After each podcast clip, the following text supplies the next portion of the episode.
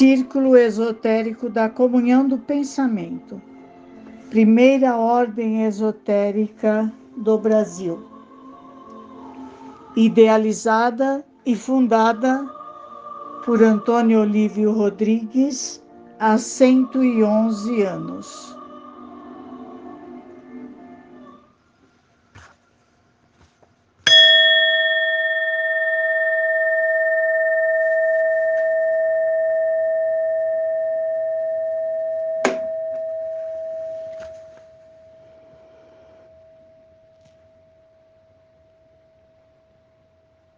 Boa noite a todos. Vamos dar início às nossas reuniões semanais, ao ritual das reuniões semanais.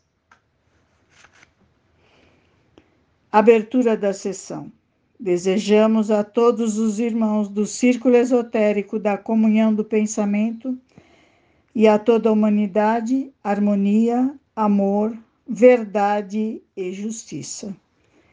Ó ego de Príncipe Munfor, tu que com o apoio dos princípios vivos do invisível tanto te esforçaste para a realização do amor na terra por meio da comunhão do pensamento, protege este nosso centro, aberto à glória de Sofia, a mãe dos homens, e de Parabrão o absoluto, e concede-nos o apoio das forças secretas dos círculos nos planos superiores Ó mestres invisíveis de nosso círculo, ó vós todos que, como Mufor, conhecestes a luz secreta e participastes de sua atividade, ó vós todos que tendes sido fiéis cavalheiros de Jeoshua, o reparador, vinde manter com vossas influências benéficas a obra que hoje continuamos com o coração puro e com ardentes desejos de nos aperfeiçoarmos cada vez mais física,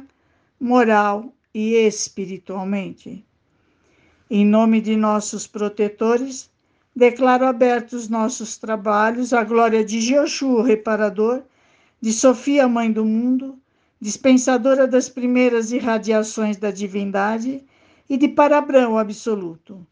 E sob os auspícios dos egos de Prince Monfort, Swami Vivekananda, Elifas Levi e Antônio Olívio Rodrigues.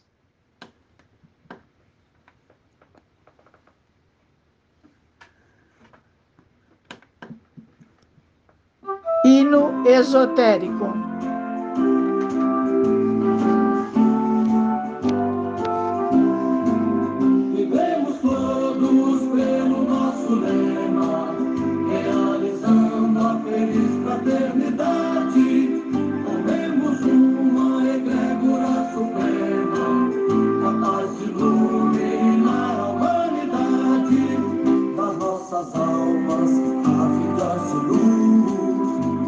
is the end.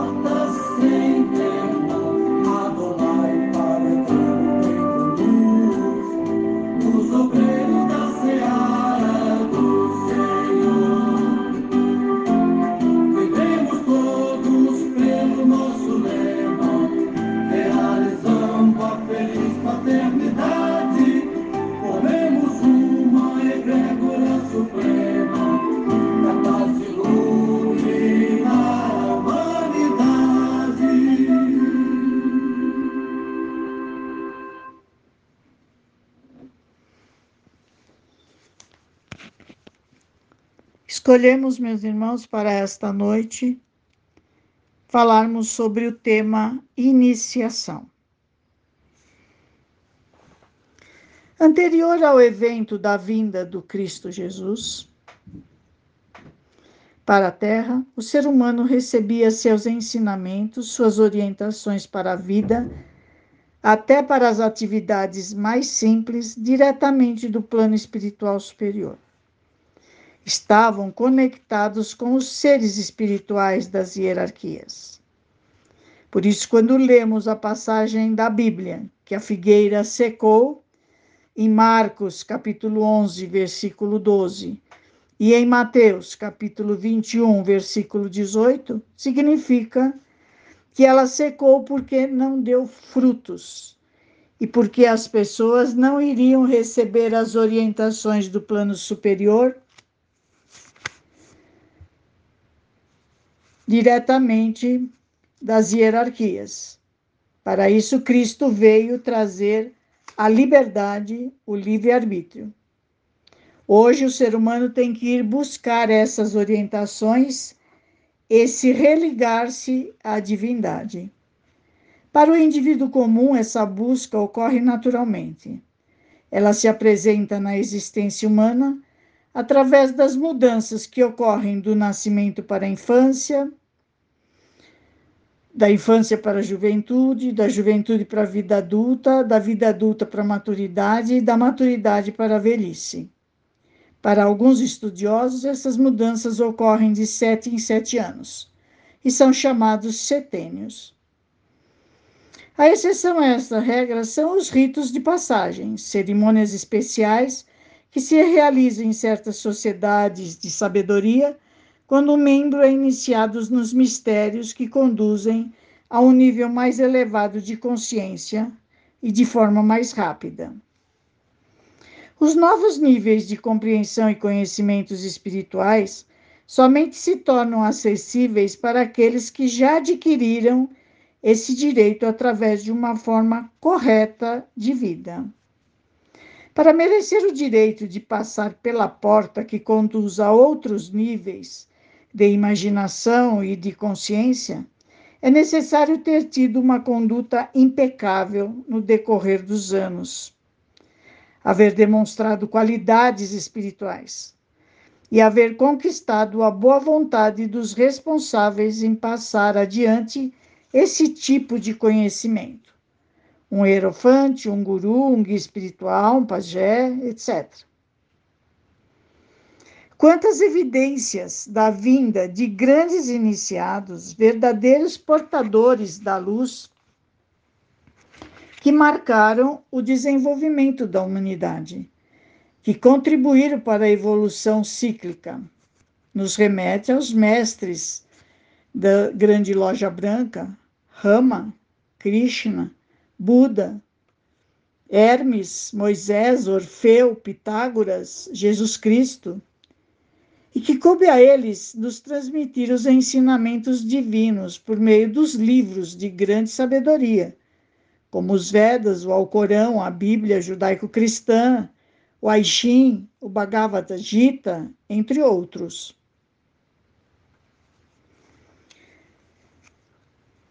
Quando reencarna, por mais que sejam iniciados, sua consciência se obscurece. Ele se submete à matéria de qualquer maneira, é forçado a reconquistar o seu eu superior em sua vida terrestre e engrandecê-lo por um novo esforço. O espírito é a alavanca que levanta o mundo. Ele se direciona de modos diversos ao artista, ao poeta, ao cientista, ao santo, aos sábios. A criação é eterna e contínua. O Criador não conhece descanso antes e depois da morte, gera sem cessar novas formas. A ciência e a religião são as duas fontes comuns de inspiração para assegurar a fraternidade entre os povos e o futuro da humanidade.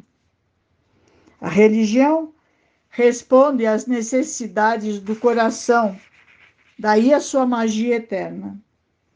A ciência, às necessidades do espírito, da força invencível. a religião sem prova e a ciência sem esperança, sem fé, em constante disputa. Todas as grandes religiões têm uma história exterior e uma história interior. A primeira aparente, com dogmas, mitos ensinados nos templos, nas escolas e nas superstições populares. E a outra é escondida nas tradições esotéricas ou doutrinas dos mistérios. É muito difícil de decifrar, pois as grandes almas, os grandes profetas, não confiaram nem em escrevê-las, nem aos seus discípulos, as verdades universais e eternas. É preciso adivinhá-la, é preciso buscá-la. E o caminho para encontrarmos as verdades primeiras e últimas sempre foi e será o caminho da iniciação e da meditação.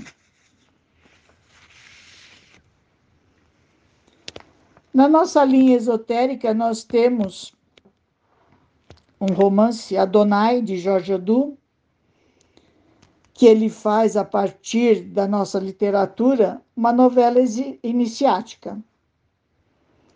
A primeira parte é vivida num plano romântico, né, dos colégios, dos mágicos, da paixão, da vida social.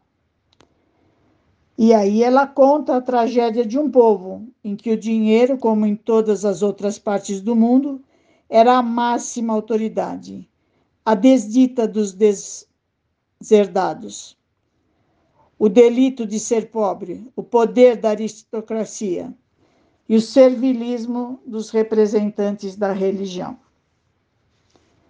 A dor e a dureza dos costumes, sem atenuação possível, a vontade paterna, como, como a lei universal, os matrimônios de conveniência passa por cima dos corações e sufoca os sentimentos. No decorrer da história, encontramos conhecimentos de povos, raças, costumes, filosofias, mitologias e ritos. Adonai mistura religiões e ideias místicas, deixando conhecimento e qualidade que cada um contém. Não há religiões absolutamente falsas nem absolutamente verdadeiras. Todas são ramos de um mesmo tronco, porém, usa uma roupagem diferente conforme o tempo e a raça. A história e a geografia aparecem como pano de fundo. Adonai encerra cenas reais da vida diária, o que a torna trágica, pois em todos os tempos as lutas sociais, religiosas, políticas e econômicas foram e são as características do mundo. Seu conteúdo descreve um ciclo da vida humana. São fragmentos de fatos que vieram à luz das profundezas da mente. São recordações reunidas na memória e pensamentos lançados, às vezes ao acaso, outras vezes em ordem, para formar o todo. Afirma que não há religião mais elevada que a verdade. Aqui desaparecem as cores das bandeiras, ficando somente a cor branca da paz e da justiça. Paz, justiça e elevação é a trilogia que nos ensina Adonai. Esse é o caminho da iniciação do homem de hoje. No início do livro, ele traz a imagem de que o cristão é como um cedro do Líbano e, portanto, tem a promessa de crescer e que seu crescimento seja lento, conforme a experiência do cedro. Durante os três primeiros anos, as raízes crescem até um metro e meio de profundidade, enquanto a planta tem cerca de cinco centímetros. Somente a partir do quarto ano é que a árvore começa a crescer. Entendemos que o cristão deverá crescer a partir das bases, das raízes, para depois mostrar toda a sua aparência externa. Suas raízes profundas buscam água nos lençóis freáticos e, por isso, ele não depende de chuva. Quando encontra uma rocha, não para de crescer e chega a atingir 40 metros de altura. Nos antigos tratados sobre iniciação, encontramos alguns tipos de iniciação. O silêncio pitagórico, para Pitágora, o discípulo deveria permanecer em silêncio durante longos anos, sem interrupção. Nos mistérios de Samotrácia, qualquer um podia se tornar iniciado: homem, mulher, grego, romano, bárbaro e até escravos. Os navios chegavam com pessoas que queriam se iniciar e era feita a iniciação durante a noite e durava no máximo oito horas. As exigências éticas e morais para eles eram grandes. Contavam com um juramento. O juramento consistia em não usar fórmulas mágicas ou substâncias mágicas, não roubar, não matar, não abortar, não envenenar, entre outros ou de acusar os místicos que usavam essas práticas. Nos mistérios de Eleusis, eles se utilizavam do ciclo solar e lunar. O calendário determinava as festas e as consagrações. Em Delfos não havia centro de mistérios, mas as pitonisas, seres clarividentes atávicas, preservado, recebiam hereditariamente o que através recebia hereditariamente esses conhecimentos. E através deles respondiam as perguntas que lhe eram endereçadas. Em Efésios, mistério da palavra, do diálogo, homem e mulher eram iguais. Lá se cultivava a relação entre duas pessoas, o mestre e o discípulo. Eles caminhavam juntos. Lá era o centro de mistérios da palavra, do Verbo. João Evangelista viveu lá com profunda reverência pela vida e pelas plantas. No Egito, além da esfinge do Egito, também na Grécia, nos mistérios de Delfos, havia a esfinge, que alertava o visitante com a frase: Conhece-te a ti mesmo. Só era permitida a entrada no templo àquele que respondesse ao enigma da esfinge, ou seja, mantivesse um equilíbrio, o domínio do pensar da águia, do sentir do leão e do agir do touro. Logo, o processo de iniciação era realizado através de provas, provas físicas, com os quatro elementos: terra, fogo, água e ar. Segunda prova, provas morais, domínio das paixões, da sexualidade. Hoje, muitos dirigentes espirituais se perdem ou se perderam já nessa prova.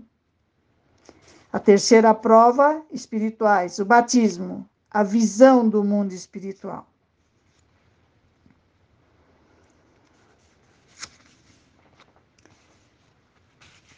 Em todos os processos de iniciação, provas, havia sempre um estado de quase morte.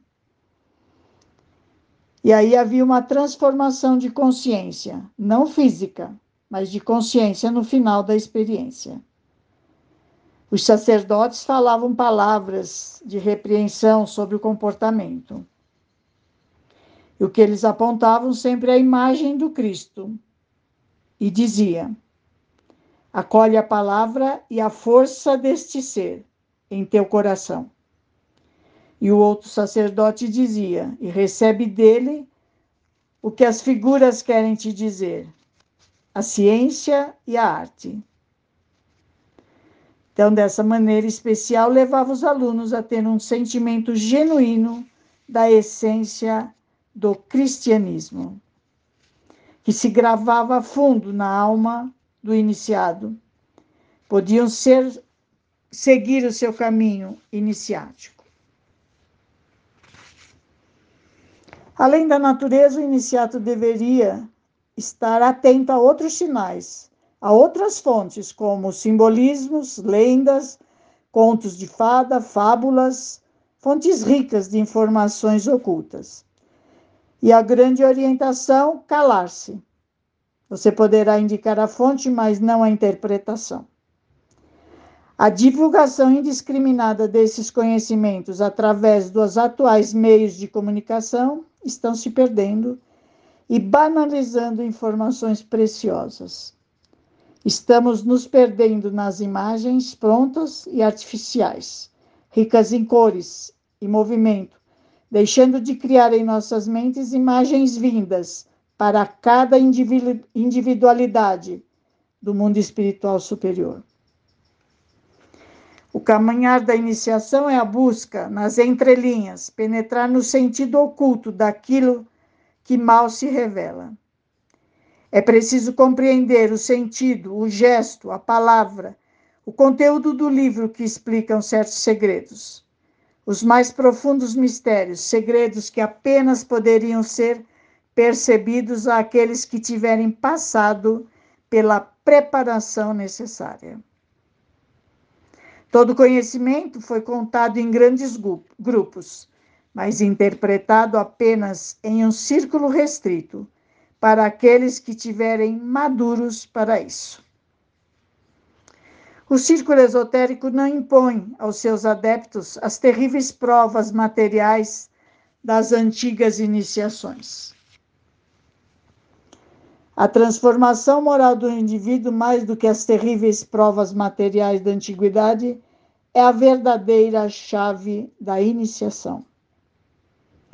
Proferindo de coração as palavras da chave de harmonia, harmonia em todos os planos, harmonia do espírito, que é a sabedoria, a harmonia do coração, que é a bondade, e a harmonia do corpo, que é a saúde pela observação das leis naturais. Quem obtém essa harmonia não encontra obstáculos na vida e está no caminho da iniciação.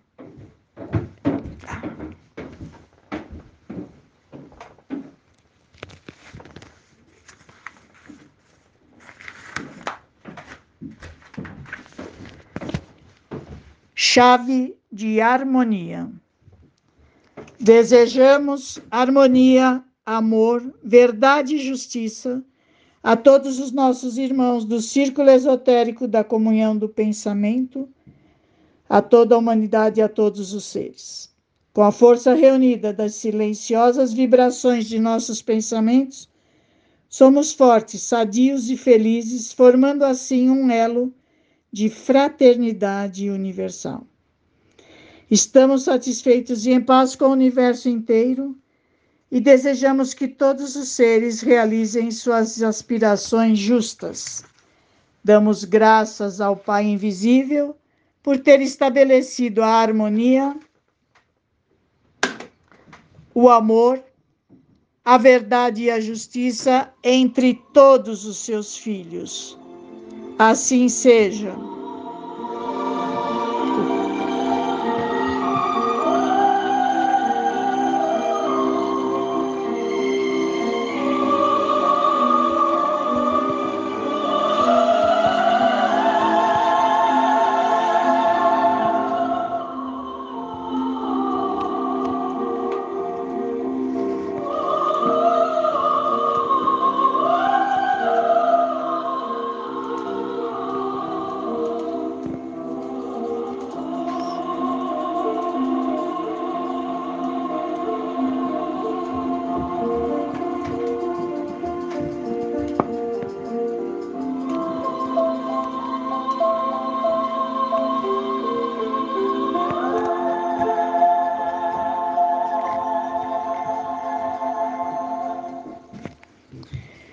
Invocação às forças invisíveis.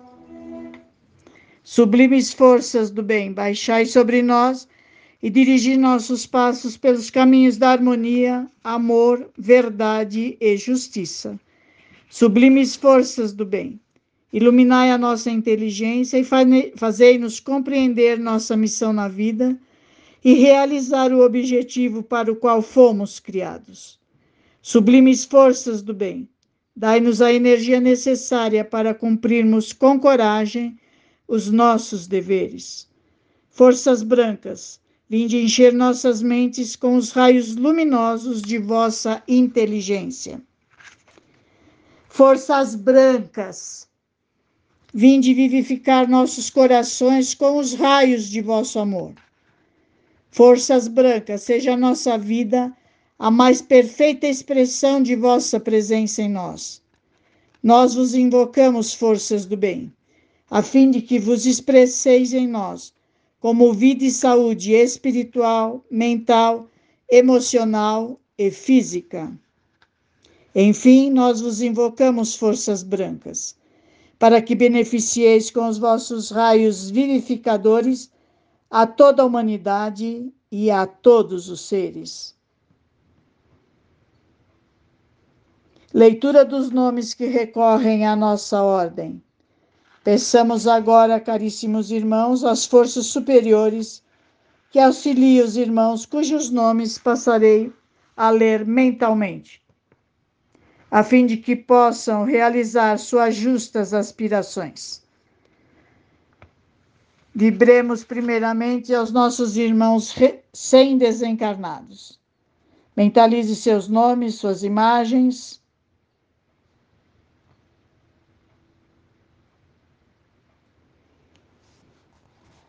Que esses irmãos sejam amparados pelos auxiliares invisíveis de nosso plano, no novo plano em que se encontram. Vamos pedir para os irmãos desencarnados há mais tempo. Mentalize seus nomes, suas imagens.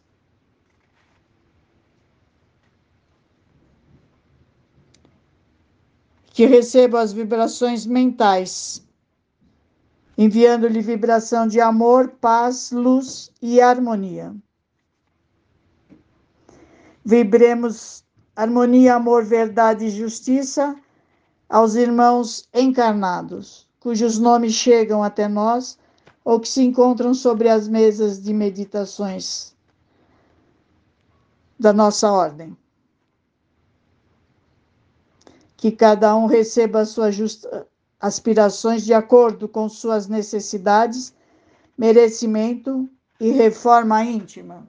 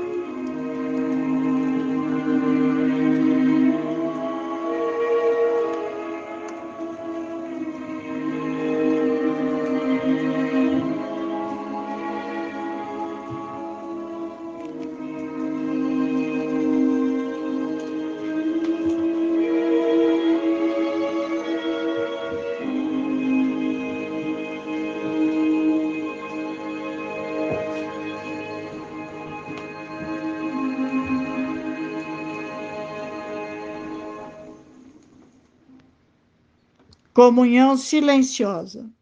Façamos agora, meus irmãos, nossa comunhão silenciosa com as forças divinas. Peçamos às forças brancas que beneficiem aqueles que recorrem à nossa venerável ordem, para obterem e manifestarem permanentemente a plenitude de todos os bens espirituais, mentais, emocionais e físicos.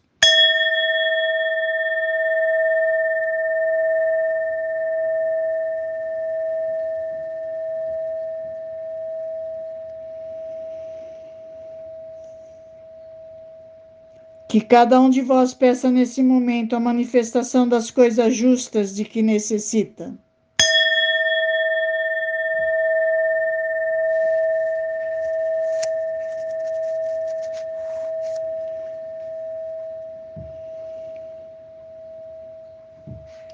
Elevemos o pensamento ao Supremo Criador e peçamos-lhe que faça reinar entre todos os seres humanos a verdadeira paz harmonia e felicidade.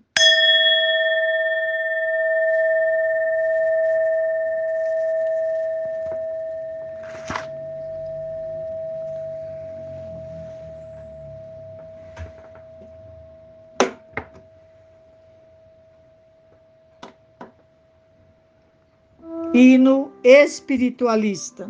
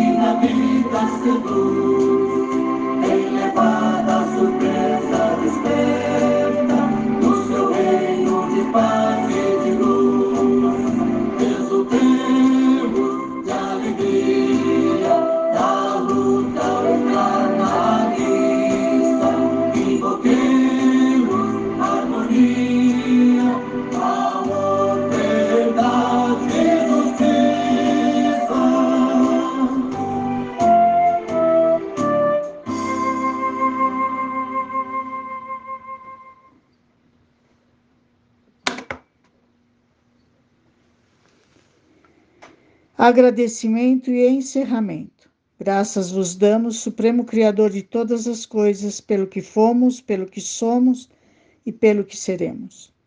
Graças vos damos ao divino poder de amor e vida eterna. Graças vos damos pelas forças brancas que derramaste sobre nós. E graças vos damos pelos inúmeros benefícios recebidos.